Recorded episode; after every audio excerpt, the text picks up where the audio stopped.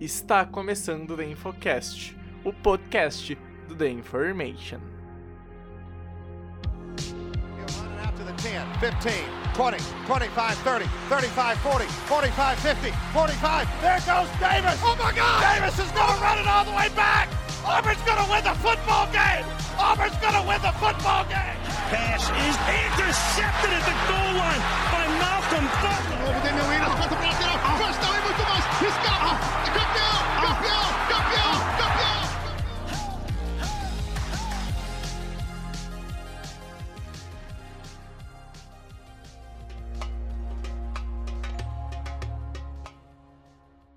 Olá, olá! Está começando o The Infocast de número 263. Eu sou Pedro Bragolin e estamos iniciando mais um podcast do The Information.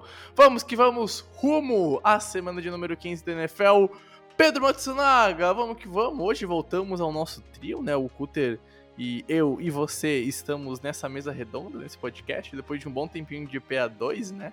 Cara, vamos que vamos. Semana 15 tá aí e se embora para mais uma semana importante para playoffs com jogos no sábado também, já mas antes, quero saber. Tudo tranquilo, meu rei?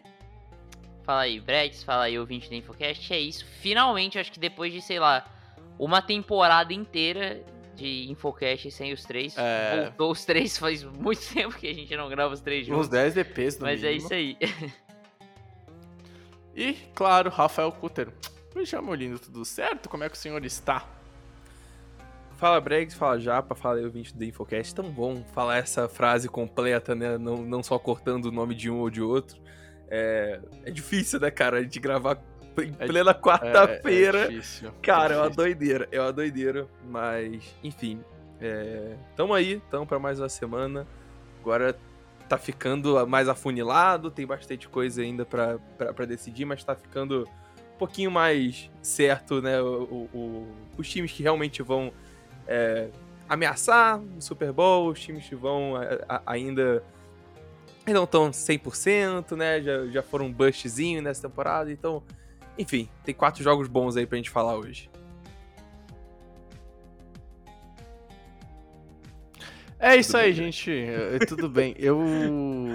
eu- Não, vai eu- deixar isso aqui, sal, vai... que vai... silêncio Agora- desconfortável. Escutar Desconfortável. esse silêncio aqui constrangedor, É, Só o meu microfone falar- me troslou. só pra eu falar que a gente não vai falar de quatro jogos bons. Vai ser três É. jogos bons e um meia E boca. o, e o meia boca. O meia boca a gente vai deixar o amigo ouvinte descobrir ao longo do episódio. Vai ser o desafio, vai ser a trivia da information. Qual foi o jogo bosta que a gente escolheu e quem escolheu, tá? Então fica aí a observação.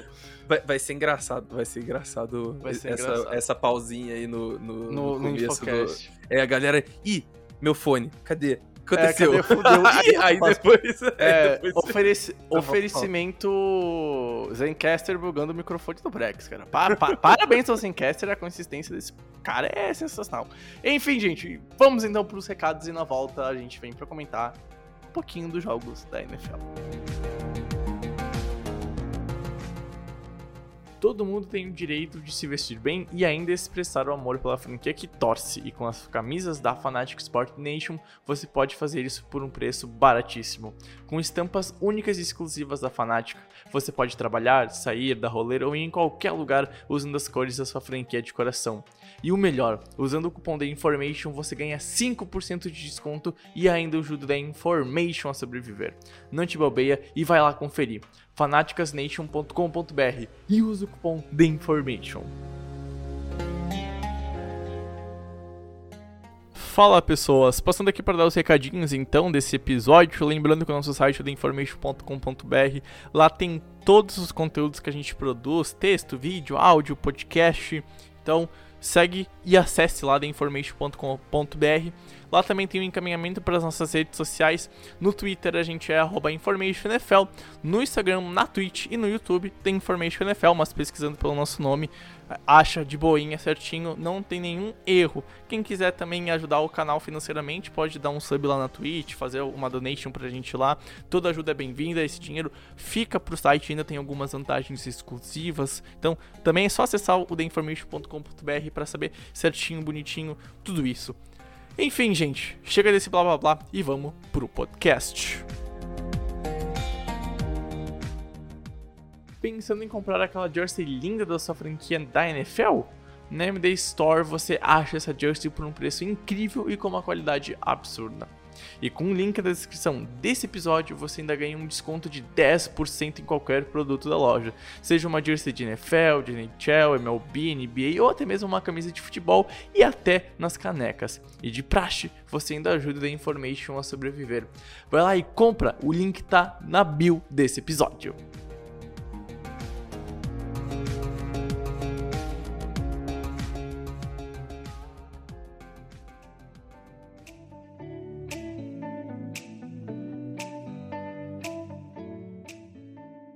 Bom, Pedro, vamos que vamos então começar a nossa discussão, menino Matsunaga. Falando um pouquinho sobre o jogo que agita o sábado, né? O segundo jogo da rodada de sábado. Patriots e Colts, jogo que acontece às 10h30 da noite do sabadão. Eu vou aproveitar, vou sair na sexta-feira, tenho formatura, vou fazer o porre na sexta-feira, porque sábado é dia de trabalhar, mas eu vou torcer também, vou me esgoelar, torcendo pros Patriots e Colts, né? Mas brincadeiras à parte, zoeiras à parte, cara. Jogo importantíssimo, os Colts brigando pela divisão, tentando colar nos Titans, um jogo atrás apenas. E os Patriots, seed 1, dependem apenas de si mesmo para serem seed 1 e folgarem na primeira semana de playoffs, cara. E ainda tem a chance de vencer hoje, semana que vem vencer os Bills e ser campeão de divisão. Ou seja, jogo importante que vale muito para os dois lados e talvez uma dessa, com os outros resultados, Colts brigando também por seed 1 numa UFC muito embolada, ou seja, prato cheio para um confronto muito importante de muito peso nessa semana 15, Japa. É, eu acho que sim, esse confronto ele chega para ser um dos, dos confrontos mais decisivos dessa reta final da NFL. A gente, acho que a gente pode falar de reta final agora, né? Faltam, sei lá, quatro semanas contando com essa é, próxima. Um mês, então, é, finalzinho então, assim, já.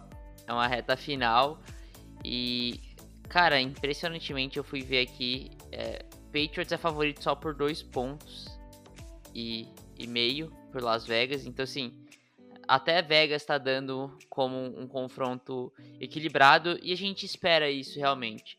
É, são duas equipes que, cara, vêm com suas características sendo impostas nas últimas semanas, é, jogando muito forte.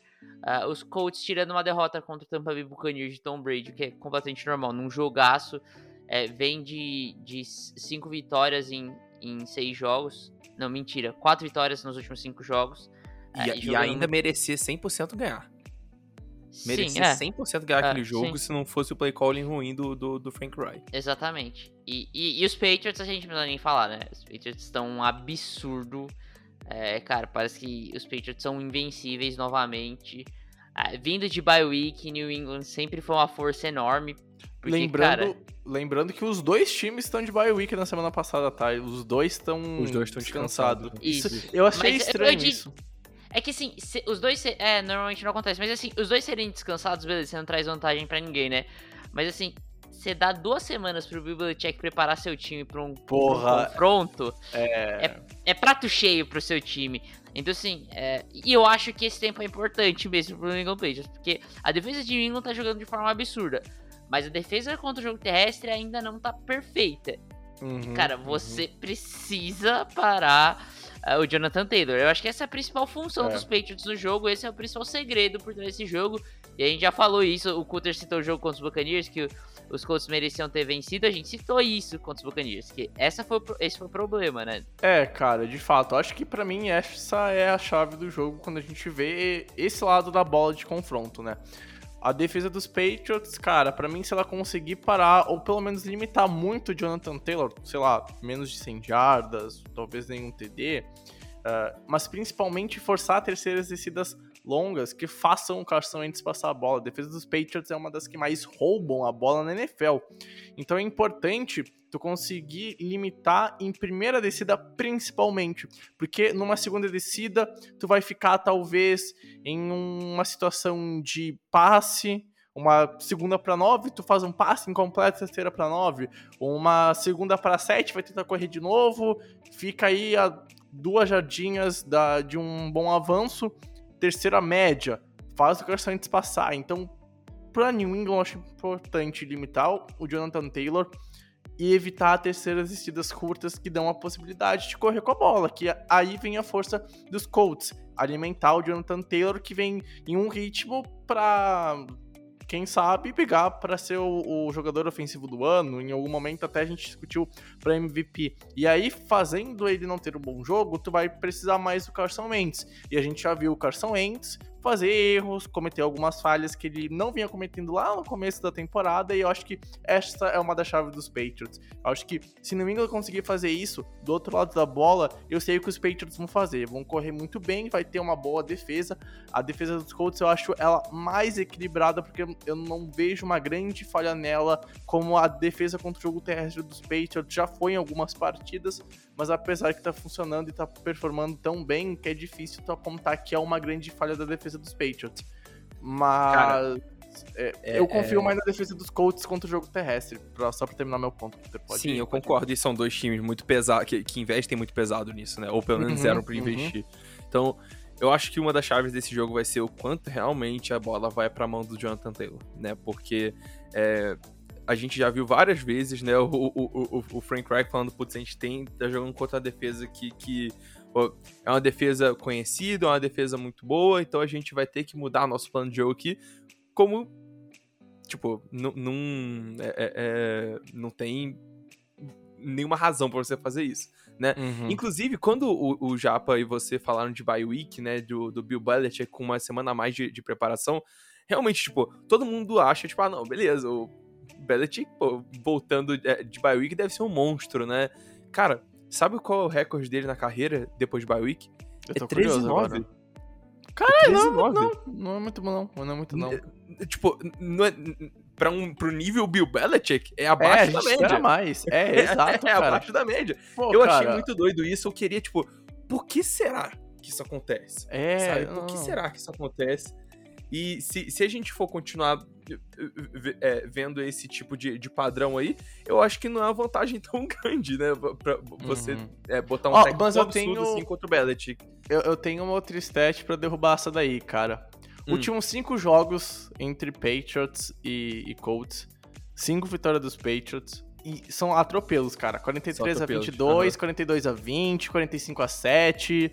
Uh, então, assim, o Bill Belichick tem um certo domínio sobre esses Colts, e esses Colts que a gente Depois já tá... Depois do Peyton Manning, assim, né? É, esse Colts que corre mais com a bola, que tudo bem trocou de QB, mas que era um time mais terrestre, com uma defesa forte, os Patriots já bateram, enfim.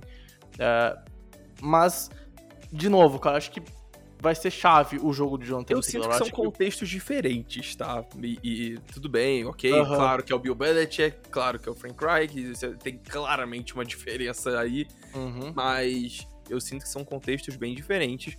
É, o melhor jogador desse jogo é o Jonathan Taylor.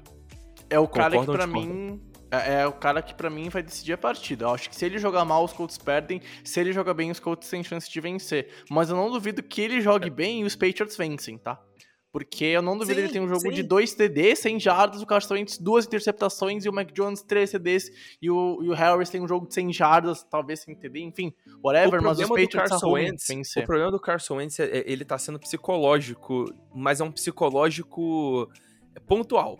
Porque ele tem cinco interceptações na temporada, e essas cinco vieram em três jogos. Então, tipo, não é um negócio muito, muito em momentos importantes. Pois é, em momentos, né? momentos importantes. Então, tipo, se ele sofre com, em, em um jogo, ele vai realmente, pô, é, é, vai acabar entregando. Entendeu? E isso, obviamente, não é positivo, ainda mais quando você joga contra um time que uhum. pressiona tanto, que tem uma secundária absurda e que é muito ball hawk, rouba muita bola, uhum. força muito fumble, como os Patriots. Então, se rolar um turnover no comecinho da partida e o Carson Wentz já ficar meio abalado, aí eu acho que vai ser bem difícil do, é. do, do, dos Colts se recuperarem, mesmo se eles deixarem o jogo terrestre fluir com o Jonathan uhum. Taylor. Cara, e eu acho que nos Patriots, né, Japa, a gente tem um, uma mesma tônica do que o ataque deve fazer, né? Para mim, eu já falei aqui e surpreendentemente vocês ficaram chocados. Para mim, o Damon Harris é o melhor jogador dos Patriots. Eu não sei se foi em live em podcast que a gente conversou disso, mas para mim, o Damon Harris uh, tá do, do Eu ataque. não consigo discordar, mas. Ah, do ataque, tudo bem. do- é. Não, eu, eu, eu É, conseguiria não, não, sim, discordar sim. tranquilamente se fosse Não, da- é- não, é isso que eu falo, não É, consigo não, sim, discordar sim, mais sim, tô deixando do ataque. time todo. Ah, mas É, tudo bem, sim, do ataque. do, do ataque. Pra mim, o, o Damon Harris é o jogador mais importante, o melhor jogador dos Patriots. Se ele joga bem, o Mac Jones tende a jogar bem, tirando o jogo contra os Bucks, que o Mac Jones teve que tentar ganhar o jogo sozinho. Mas enfim, ah, se o Damon Harris joga bem, os Patriots jogam bem, o ataque flui bem, e eu acho que também é uma chave pros Patriots correr bem e pros Colts tentar parar esse jogo terrestre, que aí então, se tu forçar a terceira descidas longas, talvez seja mais fácil de parar o Mac Jones, que é um cara que por mais que venha jogando bem, ainda é um calouro, enfrentando uma ótima defesa que também costuma roubar bola. Então, é um cenário parecido quando o ataque dos Patriots estiver em campo, né, Japa? É, é de se esperar isso. Eu acho que assim, é, isso é o mais notável desse jogo, né? O confronto das defesas terrestres contra os jogos terrestres adversários. Eu acho que sim. É, é claro que Indianapolis é mais dominante, porque, cara, tem um, um candidato fortíssimo ao Offensive Player of the Year no Jonathan Taylor. E do Não outro sei. lado tem o Darius Leonard, né? É, do outro lado tem o Darius Leonard. Então, mas mesmo assim, mesmo com o Darius Leonard, a defesa terrestre dos, dos Colts não tá mil maravilhas essa temporada. Já foi melhor em outras temporadas. Mas assim, é, mas os Patriots eu acho que dependem menos do seu ataque terrestre, talvez. E aí exatamente entra nesse ponto que vocês estavam falando do Carson Wentz. Ah, Eu acho que a defesa dos Patriots é melhor que a defesa dos Colts, ponto. E aí, pra mim, isso não é Sim. uma questão. E aí, isso, isso te favorece em, em vários motivos. Primeiro, você tem campo mais curto, por exemplo. Ah, se os Patriots chegarem na red zone, a chance deles saírem com o touchdown é maior pra mim do que os Colts, porque simplesmente a defesa dos Patriots na red zone é intransponível, cara. Você quer ganhar dos Patriots. O Jonathan Taylor, por exemplo, se tiver a oportunidade de correr espaço aberto, corre direto pra end zone, cara. Porque se for tacleado ali na linha de 10, vai ser uma bosta. Você vai sair com 3 pontos, tá ligado? Então, assim, é, eu acho que esses pequenos aspectos do jogo podem levar aos Patriots dependerem menos do seu ataque terrestre. E também eu acho que existe uma confiança até maior, apesar do- da última apresentação dos Patriots, a gente viu o Mac Jones passando três vezes a bola só. Eu realmente acho que existe uma confiança maior no Mac Jones do que no, no Carson Wentz. É, até por isso, porque eu acho que é, o, o- Carson Wentz, se ele em algum momento meter o pé pelas mãos ah, em, em alguma situação, e até literalmente lançar um punch com a mão em algum momento, é, as coisas podem se atrapalhar pro Carson Uhum. Wentz. E, e- e acho que o Mac Jones é um pouco mais seguro nessa questão, ele dificilmente estraga um jogo. E também o play calling auxilia ele muito melhor do que o play calling do Frank Wright pro Carson Wentz. É, Ô, já, ô, Bregs, eu sei que você já fez o sinalzinho de, de morte. pra gente acabar o tempo, sim, mas pode ir, pode ir. Último ponto. Sabe uma coisa que os Colts é, é, têm muito sucesso? Underthrow de bola longa que gera pass interference. Os Patriots são bem mais é, é, bem mais disciplinados do que um time médio da NFL. Eu acho que vai ter muito pouco esse tipo de, de, de falta. E por isso eu acho que os Patriots vão, vão, ter uma vantagem muito grande ali na defesa contra o ataque dos Colts e vão ter que forçar os Colts a terem um jogo praticamente unidimensional ou com passes muito curtos, tá? Pra mim é isso. Uhum. É, é- é- a chave é se você consegue parar essas jogadas que esticam o campo, vai ser mais fácil você parar o Jonathan Taylor. Por mais do que ainda assim seja difícil, porque ele é o melhor running back é, é, na NFL hoje nessa temporada. Então, E outra, é, eu não arriscaria um underthrow em cima do JC Jackson. Só uma dica assim pro, pro Carson é, não, É, exatamente, não exatamente. faça isso. Vai, vai dar ruim, vai dar ruim. Enfim, gente, jogo que fecha então a rodada de sabadão 10 e meia do sábado, tá? Esse é jogo pra tu pegar, beber pra caralho, porque do domingo tu pode dormir de boa ou vir ver a gente falar bosta no Twitter e de vez em quando na Twitch, certo, gente? Enfim, vamos passando pro próximo jogo. A gente vai ir agora pro Domingão de NFL e vamos falar de um duelo divisional na charmosa NFC East. Eagles e Football Team duelam Rafael Cutter. Dois times que estão 6-7, que brigam por a né? A divisão agora ficou complicada, com os Cowboys abrindo uma boa vantagem, praticamente quase certo o título de divisão, questão de tempo, na minha sincera opinião, a menos que caia um meteoro lá em Dallas. Mas esse jogo aqui é muito importante porque os dois times brigam por playoffs. O Eagles é o primeiro time fora dos playoffs da NFC e Washington está indo para janeiro, está indo como se de 7, Cutter. Então, é um jogo interessante, é um jogo importante e, claro, ainda tem o peso de ser uma rivalidade da NFL. Pois é. É, do mesmo jeito, são dois times que não estão numa forma muito boa. Apesar dos Eagles estarem bem nos últimos resultados, é, perderam Jalen Hurts, né? Que muito provavelmente não joga. Eu não sei se já foi. né, Se, se já tá como out, mas disseram que era high ankle sprain. Então, tipo, eu acho muito difícil que ele jogue é, tendo, tendo esse tipo de, de lesão. E hoje, aí, cara, hoje quarta-feira, às 7h30, quando a gente tá gravando, o status dele é questionável, ou seja, em Questionável. 50%, mas se eu fosse chutar, eu acho que ele não joga, tá? Pra deixar E vai ser opinião. melhor pros Eagles. que Minchel. Minchel já deu uma amostra do que ele é capaz de fazer.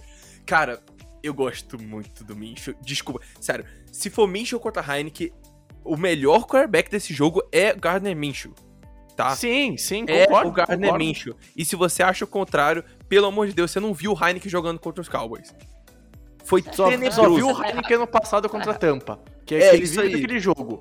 E É, só que, não, tipo... não, é que ele não vive daquele jogo, tipo, ele não tá jogando mal, mas é, ele é tão, tipo, como é o Taylor Heineken, e ele tem o status de, ah, eu sou o quarterback reserva, eu tô aqui só, tipo, fazendo o meu papel aqui, tipo, não me mata. É, as pessoas falam, nossa, ele tá até que bem, sabe, porque ele, ele vai, tipo, ele é um quarterback, sei lá, top 25, 20 na liga, é, é, pelo menos esse ano, e aí a galera fica, tipo, to- toda animadinha porque ele é reserva, né? Ele, é, em tese, era reserva do, do Fitzpatrick. Cara, o Minshew é melhor.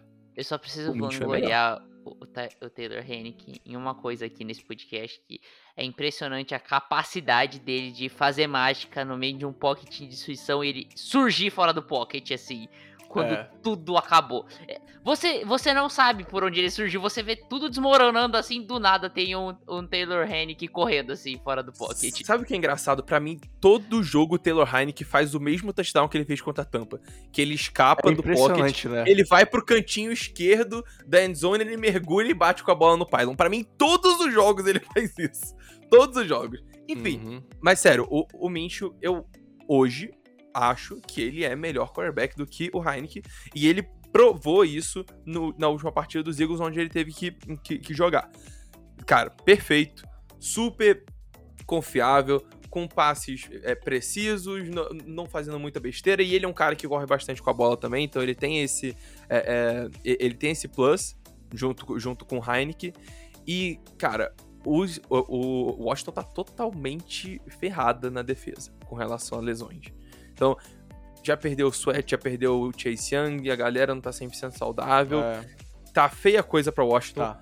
E, e os Eagles, os Eagles vêm numa, vêm numa crescente, apesar da, da, da, da perda do, do Jalen Hurts. Então, eu vejo um favoritismo pequeno com relação aos Eagles aqui, mas ainda assim é um jogo muito, muito parelho, né? De times Uhum, que, uhum. em tese, pra mim, não eram pra estar brigando por playoff É. do jeito que eles estão agora, mas estão brigando aí por uma seed 7 que tem bastante candidato. Então, é, então o, o- o vencedor aí fica como seed 7, muito provavelmente. Eu não sei se ele pula pra 6 ou algo do tipo, mas é, eu, eu acho que os Eagles levam essa.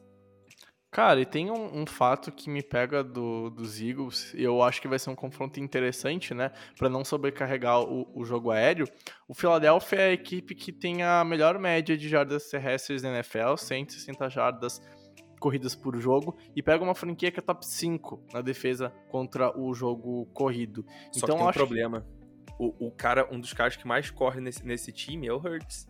É, exatamente. Esse que é o meu ponto. Como é que o jogo terrestre vai ajudar o Minchel pra não ficar sobrecarregado e ter que passar 40 vezes a bola? Sabe? Por mais que a defesa de Washington esteja lesionada e o pass rusher esteja bem desfalcado, ainda assim tu botar a bola 40 vezes na mão do Minchel, eu acho perigoso. E como é que o teu jogo terrestre vai ajudar o teu QB? Enfrentando uma defesa que é boa contra o jogo terrestre, mas de novo, tá lesionado. Então, eu acho que o jogo terrestre dos Eagles vai ser muito importante. Não digo que tem que ter um jogo perfeito de cento e poucas jardas, ok? Mas só pra ter ameaça, pra criar dúvida na defesa e deixar de ser um time unidimensional, né?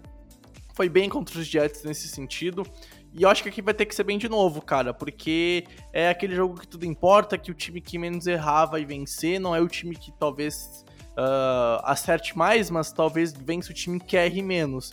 E eu acho que para errar menos, os Eagles vão ter que fazer esse papel no, no ataque. Então, eu acho que o jogo terrestre dos Eagles vai ser muito importante.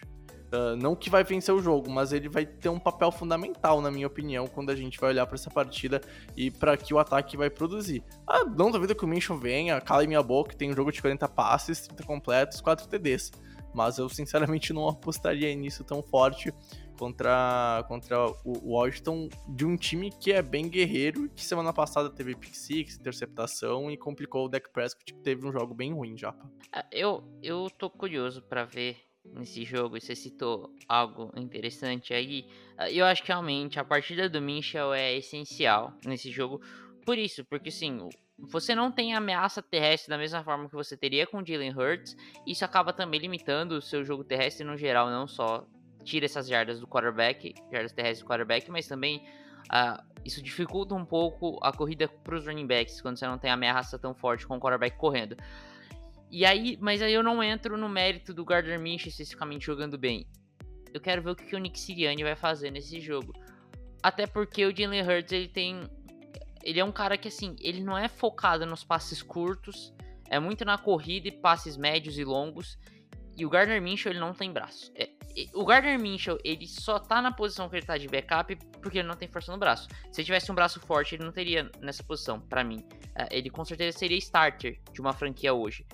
Então, assim, uh, eu fico curioso para ver como que o Nick Sirianni vai adaptar o playbook dele pro, pro quarterback backup que ele tem, que tem características totalmente diferentes do seu quarterback starter.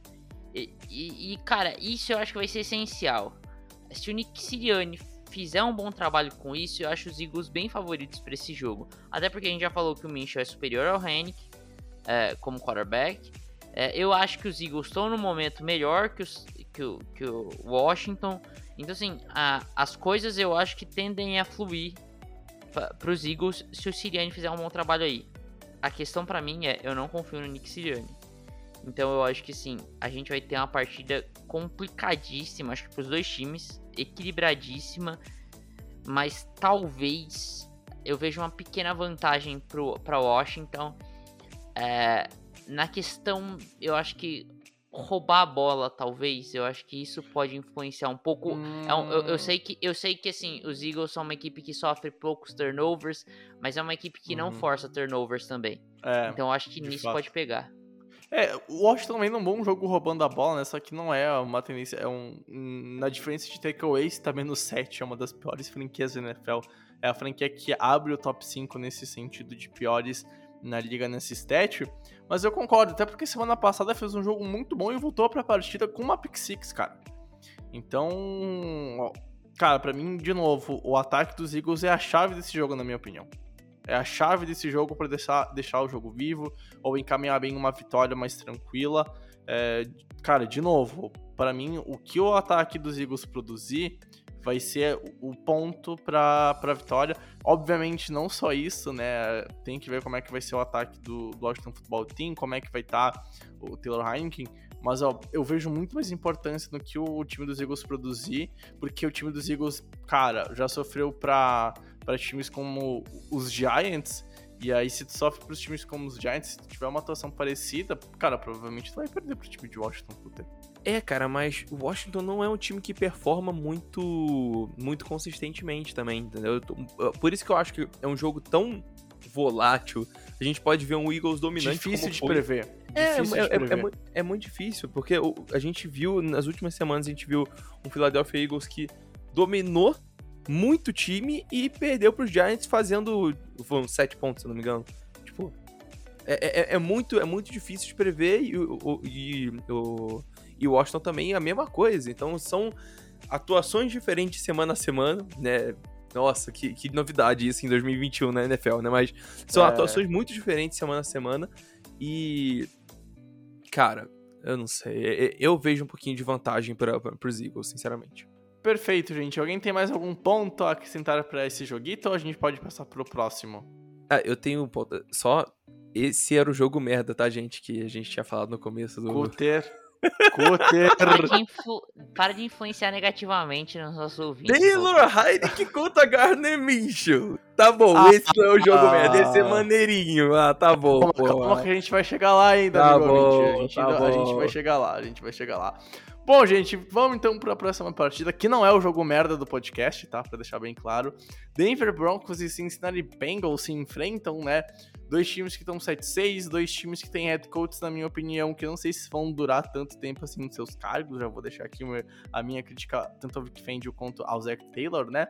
E um jogo importantíssimo na luta por playoffs, né? Os Bengals lutam ainda para ser campeão de divisão. Tá totalmente possível a chance de Cincinnati conseguir levar o título da AFC North, Japa. E os Broncos vão brigando para ir para os playoffs via wild card, né? A divisão já tá um pouquinho mais complicada, ainda tem chances, claro, mas tá dois jogos atrás. Só que o ponto é, cara, talvez essa partida aqui, na semana 18, faça diferença para uma franquia ir para playoffs ou não, porque é o confronto direto na briga pelo wild card. E nesse ano tão volátil e inesperado, talvez essa partida seja a diferença para uma delas. E aí a gente tem dois times que ah, poderiam jogar melhor, poderiam performar melhor. Algum domingo joga muito bem, no outro vai muito mal. Mas o ponto é que, independente das suas falhas ou acertos, cara, a gente deve ter um bom jogo de futebol americano. Não o mais bonito, não o mais vistoso, mas disputado eu acho que vai ser e deve ir até o finalzinho em uma posse, Japa. Primeiro eu só queria falar que, cara, vocês estragaram completamente a, a trivia aqui do podcast. Que ia ter um jogo merda aqui. Aí o- vocês conseguiram eliminar dois jogos da, da, da trivia. E aí o outro jogo que pode disputar com o jogo merda é New England Patriots e Indianapolis Colts. Ou seja, é, assim, vocês estragaram completamente a trivia. Não- A resposta já tá clara. Não, vocês- mas a gente falou que ia ser o último, pô. Ah, é? Falou, eu não, ah, lembrava. a gente então, não falou. Mas o amigo ouvinte não sabe qual é o último jogo que a gente vai comentar. é, Japa. pois é. Tem, tem, tipo uns 12 jogos ainda. Ah, 12 ele- é, ah, jogos. eles- eu achei que eles tinham que adivinhar entre os quatro do, do, EP, Não, do EP não, qual que era o jogo não. merda. Ah, tá, beleza. Ah, não, beleza. não. não, Eu- não. eu- Eles estão eu pensando, pô. É, qual, qual que será que vai ser o jogo merda que eles vão falar, então? Porque É, senão é, ma- que é- Mas é muito doido parar pra pensar que o jogo merda é melhor do que dois dos jogos que a gente tá falando aqui agora. Cutter, não, RS. Cutter, não, RS. não, Não, não, não, não, calma aí, não, para, Rafael Couto, para, Rafael Couto. Enfim, Cutter. Se- Segue, Pedro, vai lá, Pedro. não, não, eu não sei como ele acha que esse jogo vai ser melhor que Broncos e Bengals, mas beleza. Tá bom. Enfim, Ah. mas falando sobre Broncos e Bengals, cara, eu puxei uma estatística aqui que eu sou meio maluco das estatísticas inusitadas. E teve, tem uma estatística que definiu todas as vitórias e definiu todas as derrotas dos Broncos. E pra mim isso é a estatística que, que me surpreende. É sobre Theodore Emmanuel Bridgewater, Ted Bridgewater. O, o, o Bridgewater, em todas as vitórias do- dos Broncos, ele teve mais de 100 de rating. Em todas as derrotas ele teve menos. Ou seja, se o Bridgewater faz uma partida boa, a, a tendência é Denver vencer. E isso faz todo sentido, né? Porque a defesa é boa, o jogo terrestre consegue seus, se- se- seus númerozinhos. Então, se o Bridgewater consegue jogar bem, naturalmente as coisas fluem. É, assim, é, é meio óbvio, engraçado? só que fugiu A- do meu, do meu olhar. De- des- desculpa te interromper, mas o, o meio óbvio, meio doido isso aí que a gente falou, porque teve um outro podcast que eu e o Bregs a gente falou exatamente o mesmo sobre o Justin Herbert. É, Exatamente a mesma estatística. é todo mas é jogo porque- com mais de é time 100 de diferentes, né? Pois É. é, to- todo jogo com mais de 100 de rating os Chargers ganham, todo jogo com menos de 100 de rating do, do, do Herbert eles perdem. Então, É, É muito doido, tipo, um é o Ted Bridgewater, né, que a galera, tipo, pô, critica pra caramba, nenhum torcedor dos Broncos quer ele ano que vem como titular, e o outro é o Herbert, que é, tipo, uma das estrelas da, é, é, da posição de quarterback, então, tipo, E, e meio doido ver, pensar isso. É, e só pra ver como a diferença de times, cara, fa faz isso, né? Porque a gente fala que os Chargers é um time completamente desregulado e disfuncional no quesito equilíbrio. Cara, Denver Broncos é o oposto. Porque, ó, correndo com a bola, 11 time da NFL, contra o jogo aéreo contra o jogo terrestre, é top 10, é a décima defesa contra é, esses, esses tipos de avanço no ataque. Aí o que capenga um pouquinho, que é o 19, é, é passando a bola. Então, obviamente, se tu tem um time tão equilibrado e tu passa um pouquinho melhor a bola, tu tem um jogo mediano pra cima passando a bola, a chance de vencer é totalmente plausível, que é o que o Pedro tá falando, né? Então, cara, é... Pra mim, o o Pedro já falou o nome chave da partida, cara. É o Ted Bridgewater, japa. E aí joga contra uma defesa meio merda contra o jogo aéreo, né? Então, assim, é, os Broncos têm essa vantagem, né? É, assim, o Ted Bridgewater precisa fazer o essencial para não estragar o jogo ali. E ele tem essa capacidade contra essa defesa do Cincinnati Bengals. Por outro lado, a defesa dos Broncos é, é muito boa. É uma defesa que em algum momento deu uma decaída. É, teve alguns jogos que não foram tão bons, mas ainda assim é uma defesa muito boa, muito forte. Uh, você falou de equilíbrio, não é uma defesa muito equilibrada, não é uma defesa que a gente vê uma discrepância em relação ao jogo aéreo, que é fantástico no jogo aéreo, ruim contra o jogo terrestre, ou fantástico contra o jogo terrestre, mas ruim contra o jogo aéreo. Uma defesa que tem um equilíbrio absurdo, enorme equilíbrio. É uma defesa que defende bem uh, o, o, os, dois, os, os, dois tipos de jogada, né? Tanto a jogada pelo chão quanto a jogada pelo ar. Uh, então vai ser um desafio para esses sete Bengals. Uh, para os Bengals, cara, é parar de cometer os erros que eles cometem, né? Porque assim, a, a gente vê é, dois cenários diferentes até aqui é, do, do, jogo do, dos Bengals. E, e, no mesmo jogo a gente vê uma consistência absurda dos Bengals. É, não é só entre as partidas durante a temporada, mas durante o mesmo jogo a gente vê um, é, Bengals completamente di, é, diferentes. A gente vê, por exemplo, contra é, os Chargers que cara, começou muito mal, conseguiu quase buscar o resultado, depois apanhou de novo. Contra os 49ers, deixou abrir uma vantagem enorme os 49ers, entrou no jogo e perde no overtime. Então, assim, você precisa de um mínimo de, de consistência. E aí, para mim, tem um nome, assim, consistência dos Bengals, se chama Zach Taylor. E, e assim, a gente pode ter todas as críticas do mundo ao Vic Fangio, mas hoje, para mim, o Vic Fangio é um head coach melhor que o Zach Taylor. E talvez isso possa pesar no resultado. E eu acho eu tenho a impressão que os Broncos vencem esse jogo até por isso. Cara, o, o... E o engraçado é que a gente tava falando bem do Zac Taylor, né? Naquela arrancada dos Bengals. Então, a gente até zicou um pouquinho, talvez, mas. Cara, muito hum. doido, porque o Zac Taylor foi um cara que foi crucial na derrota contra os 49ers. Porque, prorrogação, ele vai. O, o Joe Burrow toma um sec Aí fica uma segunda descida gigantesca, muito grande mesmo. Ele vai lá e aí ele tem, tipo, três passes maravilhosos, maravilhosos, maravilhosos. E aí chega, beleza, primeiro para 10, tá na linha de 25. Vai correr duas vezes com o Joe Mixon. E aí fica uma terceira para 6, e aí ele passa, o, o Joe Burrow passa a bola e, e, Eu não sei se foi drop ou se foi uma boa jogada da defesa, mas teve que se contentar com o field goal e aí a, a defesa de, de Cincinnati estava totalmente é, é, desgastada e perdeu o jogo, né, pro, pro George Kittle, absurdo, enfim. É, cara, precisa de mais consistência. Precisa de mais consistência nas chamadas.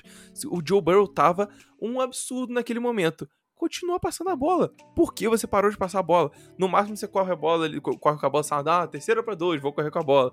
Sei lá, pô, segunda para quatro, ah, beleza, dá pra, faz, faz sentido você correr a bola. Mas, pô, cara, eu, eu, eu acho que não fez sentido o, o que o Zac Taylor fez nesse jogo, assim como em várias As outras partidas. As chamadas do Zac Taylor estão bem discutíveis Sim. não é do último jogo. É. Pois é, ficou mais é, como é que eu posso dizer, ficou mais visível, né, com esse último jogo, porque se fossem a, a, se fosse duas chamadas melhorzinhas ali, no, o São Francisco não recebia a bola de novo. E era a vitória dos Bengals. E a gente estava comentando sobre uma, uma partida totalmente diferente hoje, porque os Bengals iam estar tá totalmente é, é, embalados vindo para essa partida. Uhum. Eu ainda acho que, pela diferença de quarterback, pela diferença dos ataques, eu vejo uma pequena vantagem para os Bengals. Se eu tivesse que botar dinheiro, eu botava dinheiro nos Bengals, mas é muito difícil, cara. Tipo, eu não apostaria hum. nisso. Sabe? Cara, eu não apostaria. É um jogo fodido. É, eu acho que é um jogo muito equilibrado, cara. Tipo, é, é um mínimo detalhe, porque como é que vai ser esse ataque que tem um excelente grupo de wide receivers enfrentando um grupo de corners que é totalmente incrível? Sabe? Como é que vai ser esses embates? Como é que quem, quem que vai marcar o Chase e como é que vai marcar? tá ligado? Posso falar um negócio? Pra, pra, é, a sensação desse jogo é. Antes do jogo, a gente tá falando, tipo, cara, vai ser. Pô, esse jogo tá muito parelho, muito parelho, mas no jogo vai ser blowout. Cara, eu. Sim, sim, sim. Não, não parece. Apenas sim, apenas sim. Apenas sim. Mas blowout pra quem? Não sei. Não sei. É, esse é, essa que é a parada. Essa que é a parada. A gente não sabe. A gente não sabe quem é favorito ao, certo pra esse jogo. Mas pra, eu sinto que quem começar melhor esse jogo vai levar pra casa, cara. Não, Vai levar pra sentido. casa. Talvez, tipo. E aí eu aposto Talvez os Broncos. Broncos. Talvez os Broncos, ah, beleza, vou abrir aqui 17 a 0 Os Bengals até voltem um pouquinho, como eles fizeram nas últimas duas partidas, mas o- o- o- os Broncos acabem levando, até porque o, o, a- o, o anti punch deles, de running back, tá lindo de ver, cara. Melvin Gordon e Javonte Williams tá lindo, lindo, lindo de ver. Então, e- Aliás, eles, queria podem, eles podem nome. queimar o relógio com isso, pulverizar o relógio com isso. Fala. Isso é incrível, né? Eles deixaram o Philip Lindsay sair de bobeira e, e conseguem fazer isso agora essa temporada. Mas é, é, eu acho que assim, eu dou a vantagem pros, pros Broncos porque, primeiro, eu já falei do Vic Fangio ser melhor que o Zac Taylor, apesar de eu não ser dos maiores fãs do Vic Fangio, mas é, porque o momento dos Broncos é muito melhor. Aí você vai falar, ah, cara, mas eles perderam dos Chiefs na- há há duas semanas atrás mas eles competiram com os Chiefs que estão arrebentando todo mundo. Então, assim, eu vejo o momento dos Broncos muito bom na temporada. Eu vejo que eles, eles se recuperaram muito bem daquela sequência enorme de vitórias. E por isso até que tá brigando por playoffs agora, né? Uhum, uhum. E eu acho que um, um nome importante que vocês falaram aí é, é o Williams, cara. Que ele, que esse moleque tá jogando tá sensacional. Vai pegar uma defesa que é muito forte nisso, é a quarta melhor da NFL. Então, talvez o jogo terrestre de Denver contra a defesa terrestre de Cincinnati seja um, um embate importante, porque vai impactar o que o Ted Bridgewater vai fazer no jogo. E aí o Pedro já falou muito bem a stat que define os Broncos vencendo ou perdendo. Então, acho que é um confronto interessante ver como é que vai esse ataque terrestre que tá funcionando tão bem contra uma Uhum. boa defesa nesse ponto.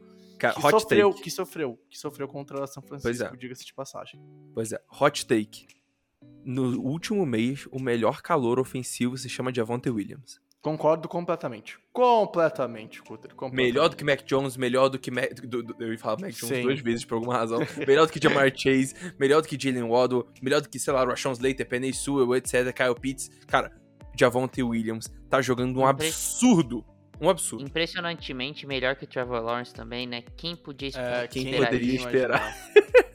Enganado, enganado. Pra quem não ouviu, pra quem não ouviu, logo embaixo desse podcast que você tá ouvindo agora, tem um Rookie Report falando o que, que eu acho que aconteceu com o Trevor Lawrence, tá? Até agora, o que, que eu acho que tá acontecendo pra esse fracasso aí na- na- nas primeiras 13 semanas. Então, Uhum. se quiserem dar uma olhada Puter, depois de acabar advogado aqui. de defesa lá, agindo contra o consumidor, entendeu? Porque todo torcedor dos Jaguars devia entrar no Procon com o processo. Não contra Mas o eu falei mal dele mas também. contra o Maier.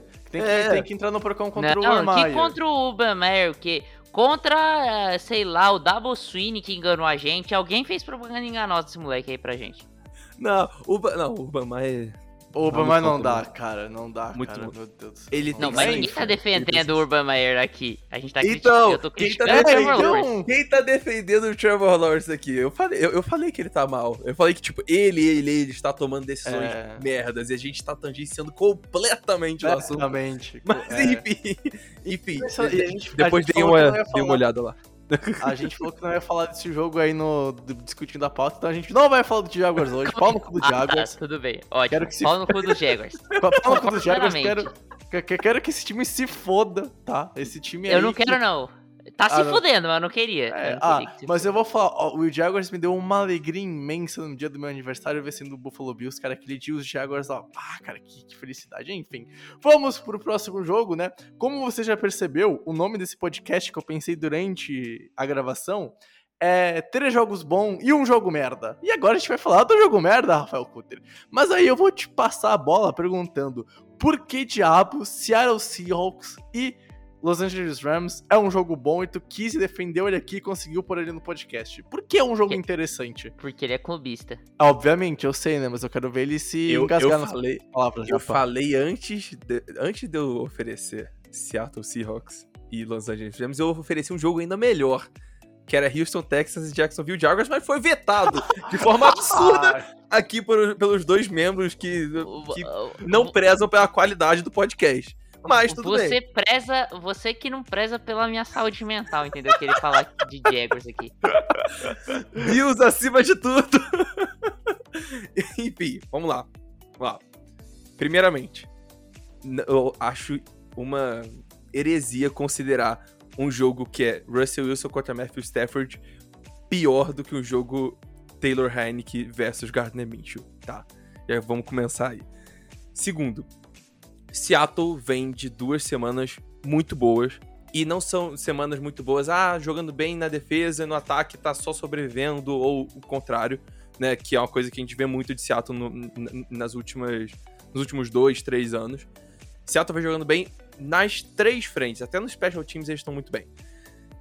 E você vai, encontrar, vai enfrentar um Rams que, beleza, ganhou dos Cardinals, tá, tá, tá numa sequência aí de, de vitórias, é, tá ganhando, ganhou de uns times aí meio saco de pancada, um Jaguars da vida, etc. É, e aí teve essa vitória importantíssima contra, contra a Arizona. Tá cheio de desfalque. Cheio de desfalque, tá? Jalen Ramsey não vai jogar, muito provavelmente. O, o, o Tyler Higby não joga. Tem vários jogadores. Tyler que... Higby joga. Joga. Tyler, Tyler Higby era falso positivo. Era falso positivo. Ah, ele era falso positivo? Ah, era. Enfim, beleza. O Tyler, Odell não Tyler... joga. Exatamente, eu ia falar do, do Odell agora, que teve uma partida gigantesca contra os Cardinals e foi uma das razões da vitória, porque ele foi um cara que tirou bastante o impacto do, do, do Cup, né, o, o impacto, o foco da defesa no Cup. E aí é o seguinte, a gente não viu o Cooper Cup sem nem Robert, nem Robert Woods, nem Odell Beckham em campo. Vai ser o primeiro jogo. E, cara, o Cooper Cup tá sendo um absurdo. Ele tá um pace, inclusive, para ser o melhor wide receiver da história do fantasy football. Tipo, todos os tempos. Barrando Jerry Rice, barrando milhões de Hall of Famers aí. E realmente tá uma coisa sensacional. Ele vai estar sozinho. Vai ser ele e Van Jefferson, que tá até bem nessa temporada. Mas são eles. Tá? E aí o Stafford vai enfrentar um jogo difícil e, e, em jogos difíceis, ele ganhou de Arizona na última semana, ele ganhou de Tampa Bay e ele sofreu todos os outros, tá? E aí, cara, Seattle tá jogando pela sobrevivência. Obviamente é uma situação praticamente impossível deles, é, é deles tanto levarem esse jogo quanto levarem o, o, a vaga pelos playoffs, porque eles teriam que ganhar tudo para ficar 9-8 e aí ter uma chance. Mas, se ganhar essa partida, é, você tem toda a chance do mundo de ganhar o resto, porque é o último jogo difícil de Seattle. Né? Pode falar, Brex, você que levantou a mãozinha aí. É, Depois do meu monólogo. a mãozinha virtual. É, cara, assim, ó. Sabe porque eu acho que talvez esse jogo seja bem interessante? Ah! Porque... Desculpa, fala. Porque eu confio na incrível capacidade que os Rams têm de perder jogos merda. Ah, vencer os Cardinals, melhor time da NFL. Pra mim muda porra nenhuma. Pra mim ainda é um time que eu não consigo confiar esse ano. Sabe? É um time que eu me apaixonei a ver os Rams do McVay com o Goff. E eu queria ver mais aqueles Rams que corriam com a bola, que tudo bem, tinha o Todd Gurley, mas tu tem os running backs que mesmo com a lesão do Randerson, que não jogou a última partida, o Michel ele pode ter mais carregadas, tu pode tentar usar mais o jogo terrestre, sabe? Tentar simular e pelo menos deixar uma situação onde o play action seja uma arma maior. Tu não precisa só botar o ataque em cima do, do Stafford, que vem jogando até com lesão. Entende? Eu acho que Desde o, o McVay pra faz um né? ano... Desde o primeiro jogo contra o Seattle. É, pra mim o McVay faz um ano abaixo da média dele, e é por isso que eu acho que esse jogo pode ser interessante, porque olha pro Seahawks, cara, assim, ó. Desculpa, Cutter, mas é. Eu não tenho nenhuma confiança do Seahawks fazendo um jogo bom contra um bom jogo dos Rams. Mas se os Rams não atuarem bem, e que para mim é a, é a tendência até, porque nas últimas semanas é mais fácil tu ver os Rams jogando mal do que jogando bem, a gente pode ter um jogo interessante. Quantas vezes é, você viu, exato. o, você viu os Rams jogarem bem? Bem, bem, bem mesmo. Eu devo. Sabe, deve ser umas 4, 5. Semana 4, é. sei lá. Ah, eu, eu diria, 4, tipo, não, semana 3, alguma coisa assim. assim lá... Do, dos Rams. O resto é tipo, ganhou de cachorro hum. morto ou perdeu. É, Sério? exato, exato. E, e bater bem os Jaguars não conta, tá, torcedor do, dos Rams. Os Jaguars é. É o café com leite da NFL, desculpa, Pedro. Mas é. É isso aí, cara. Eu acho que assim se os Rams atuarem não tão bem assim, e eu acho que é a tendência, a gente vai ter um jogo interessante. Só que o problema é que esse jogo não é tão interessante em playoffs, porque só um time tá brigando por playoffs. Pra mim, Seattle, assim, ó, só se um milagre acontecer na Terra. É o Grêmio da NFL, a gente até brincou que é o Super Seattle Seahawks, né? Uh, e o Super Grêmio se deu mal, e o, e o Seattle Seahawks aí provavelmente Enquanto tem playoffs, 2% né? de chance, tem 98% de fé. Cutter, eu falei a mesma coisa durante todo o Campeonato Brasileiro, Cutter. E eu caí, enfim. Pedro Matsunaga, cara, o que, que tu acha desse jogo e o que tu vê pra, pra essa partida, Alec? Cara, é. Eu acho que os Rams vão ganhar. Isso não, não acho, cara. Vocês estão especulando aí um bagulho que eu não acho que vai acontecer. Seattle ah, pode estar jogando bem, mas, cara, a partida que os Rams fizeram contra os Cardinals na defesa foi gigante. É, eu acho que ganhou na defesa esse jogo, não ganhou no ataque, ganhou na defesa. Stafford foi muito bem, não quero achar os méritos. O Cutter falou do Odell, jogou muito bem também. Sonny Michel, como o Breg citou. Mas a defesa foi gigante. E assim, cara, não tá brilhando os olhos esse ataque de Seattle pra mim. É, contra Houston realmente jogou bem contra São Francisco não, não brilhou os olhos, teve seus ótimos momentos, não quero tirar os méritos do ataque que sim, realmente jogou para pontuar aqueles 30 pontos, mas não encheu os olhos. Uh, e eu acho que, cara, uh, os Rams têm uma resposta para as coisas que a Seattle pode fazer. Ah, tá, tá cheio de desfalque, tá, mas, cara, o Stafford, assim, é inegável que o Stafford tá jogando bem, tá ligado? Isso aí, tipo, eu posso zoar, eu tava zoando até com o Cutter antes da, da de começar o, o EP que o Stafford é muito clutch, né? Porque no, momento mais decisivo da temporada ele apareceu. E são dois jogos contra os Jaguars. Mas, enfim, uh, eu, cara, eu, eu tenho dificuldades em ver um mundo em que Seattle ganha esse jogo. Eu acho muito, muito complicado isso. Eu concordo com você em praticamente tudo, tá? Tem uma coisa que eu discordo, que tu falou que Seattle não jogou, não jogou é, é, tão bem ofensivamente contra São Francisco. Cara, era pra ser ter tido 14 pontos a mais naquele jogo. Não, eu concordo, eu concordo. É, eu acho assim, é, não brilhou meus olhos no sentido de que, assim, é, cara, tá todos os méritos pro ataque de Seattle, eu não quero tirar os méritos. Russell Wilson jogou muito bem. Só que assim, uh, eu vi uma falta de efetividade da defesa dos 49ers. E beleza, esse Aaron não tem nada a ver com isso. Foi lá, aproveitou. Inclusive, pô, parabéns ao Gerald Everett que conseguiu cagar. eu nunca vi o Tyrant né? jogando tão mal assim na história. Mas assim. É, é, é, todos os méritos, mas não me encheu os olhos, entendeu? Jogou bem, é, é, é indiscutível, mas não é o jogo. O, o jogo que Seattle fez no geral talvez não fosse suficiente para ganhar dos Rams, como foi suficiente para ganhar dos 49ers, por exemplo, entendeu? Entendi. Mas eu acho que, tipo, sei lá, você remove o Jared Everett e coloca um Tyrande decente. Ou, sei lá, qualquer outra pessoa, sei lá, Pedro Bregolin de Tyrande lá com a camisa 81. Uhum. Tipo, tava. Eu, eu, eu, eu acho, imagino acho você. Né? eu, eu, eu acho que fazia mais sentido, entendeu? Mas olha só, é sério. É... Obviamente, pra galera não achar que eu sou louco, clubista, maluco. Cara, os Rams têm esse jogo na mão, tá? Eles precisam uhum. jogar mal e Seattle precisa jogar bem para vencer. Só que eu vejo tranquilamente um mundo onde os Rams joguem mal e Seattle jogue bem. Porque Seattle tá. Dá pra argumentar que Seattle tá na melhor forma da, da, é, da temporada. Sério, dá pra argumentar uhum. isso, porque uhum. a defesa não tá mal igual no começo e o ataque não tá mal igual no meio entendeu? Então, tipo, os dois estão ali num bom pra ótimo, algo assim, sabe? Tipo, ou bom pra medíocre. Então, tipo, tá muito mais equilibrado esse time de Seattle. E uhum. os Rams estão cheios de. Estão cheios de peça que não vai jogar por, por conta de Covid. Tá, então. Cara, tem, tem um ponto muito importante e que o Japa comentou aqui quando ele falou do último jogo dos Rams, que é um time que rouba bola, a defesa venceu o jogo. Vocês acham que o Russell Wilson vai ter os erros que o Kyle Murray teve? Porque a gente tá falando, ah, o Kyle Murray tá jogando muito bem essa temporada, mas tem uma coisa que ele vem sofrendo desde a semana 1 é interceptações e turnovers quando não pode. Eu não acho que ele vai cometer os turnovers que o Kyle Murray cometeu semana passada. E eu não sei se os Rams venceriam em aquele jogo. Ah, que eu discordo. Se eu não tivesse aqueles turnovers. Aí eu. Cara, eu consigo ver um mundo onde talvez o ataque não performe tão bem, mas que o Russell Wilson consiga cuidar da bola. Porque eu já vi isso acontecer. Ah, não, não, eu já vi isso acontecer várias vezes, mas é, assim, uhum. eu não acho impossível também que o Russell também Wilson não. cague no jogo, porque ele já mostrou Sim. isso.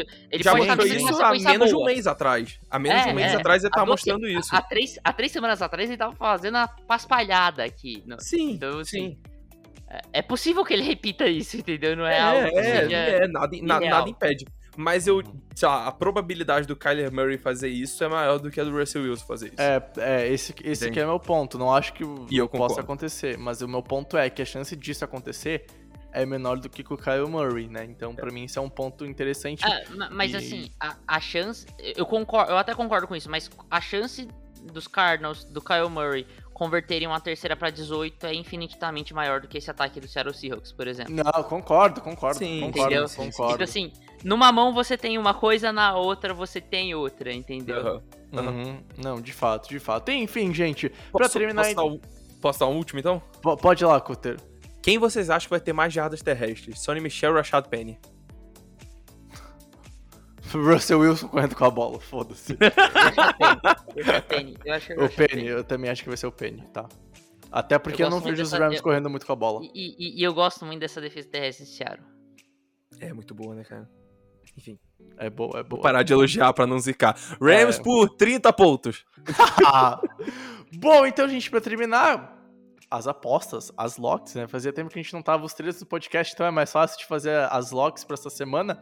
Pedro Matsunaga, tu tem aberto aí algum documento, ou o Cutter tem aberto nosso doc, pra gente ver quem a gente pode apostar ou não? É, então, como a gente tinha discutido antes, a preferência é de quem tá perdendo, e como sempre, quem tá perdendo é Rafael Cutter, né? Então ele que vai fazer a dele. Ah! Eu- Incrível, Rafael Cutter. Eu acho lamentável, mas tudo bem. Eu Será acho que eu já fui- lamentável. Será que eu já fui no Cowboys? Deixa eu dar uma olhada aqui. Eu acho que eu vou de Cowboys. Se eu não fui. Porra, ainda. cara. Não fui ainda. É. Vou de Calbão da Massa, cara. Calbão da Massa contra os Giants, que não se sabe ainda qual vai ser o quarterback. Se for o pescoçudo do Mike Glennon, não tem chance deles ganharem. Então, Calbão da Massa, que tá. Eu acho que com essa vitória garante divisão, né? Ou não? Não sei, cara, não sei ainda. Porque tá com depois. diferença de. Ah, enfim, mas de qualquer forma, eu acho que. Nosso, nosso Cowboys leva essa aí tranquilamente. Uhum, uhum. Pedro, e aí, quem que tu vai? Eu tô impressionado aqui com uma coisa que eu não apostei nos Cardinals ainda esse ano. E eu tô surpreso que eu não fiz isso. Então eu vou nos Cardinals. É tipo uma pique muito fácil aqui pra mim. É, eu já tinha ido. Muito fácil. Muito Facílimo. Ah, cara, então, ah, como eu tenho um joguinho de vantagem ainda pro Pedro, eu posso perder ainda, vou continuar sendo líder. Ah, eu vou apostar nos Vikings. Só o Cutter vê se eu, eu acho que eu não fui dos Vikings, não lembro de ter ido de Vikings. Mas Vikings enfrenta os Bears. E os Bears é cara maravilha, super bem treinado, um time ó, que tem um, um grande head coach enfrentando o poderoso Mike Zimmer. Então, eu confio no Primos pra vencer esse jogo. Cara, é Monday Night, porra. Eu vou apostar nos Vikings em Monday Night com o Cousins titular. Leque, se eu acertar esse jogo, mas nunca que eu perco essa bagaça desse ano Pelo, ainda. Pelo menos no outro lado, tem o Justin Fields, né, cara? E a coisa tá feia pra ele também, né? É, é isso. O que me dá a alegria pra esse jogo é saber que o outro lado é tão ruim quanto os Vikings em- jogando de noite, cara. Então, porra, enfim. Falta eis talento as- na posição de quarterback. Aham. Vamos fingir que é a posição de quarterback. Porque em Jacksonville o problema é o Urban Meyer, né? Entendi. Entendi. Enfim, alguém tem mais uma observação a pôr na mesa depois dessa explanada do Pedro Matsunaga ou podemos Eu, eu tenho observação. Far Meyer, Far Neg. É isso. É só isso Ah, que é. eu preciso saber. Bravo. Eu concordo, eu concordo.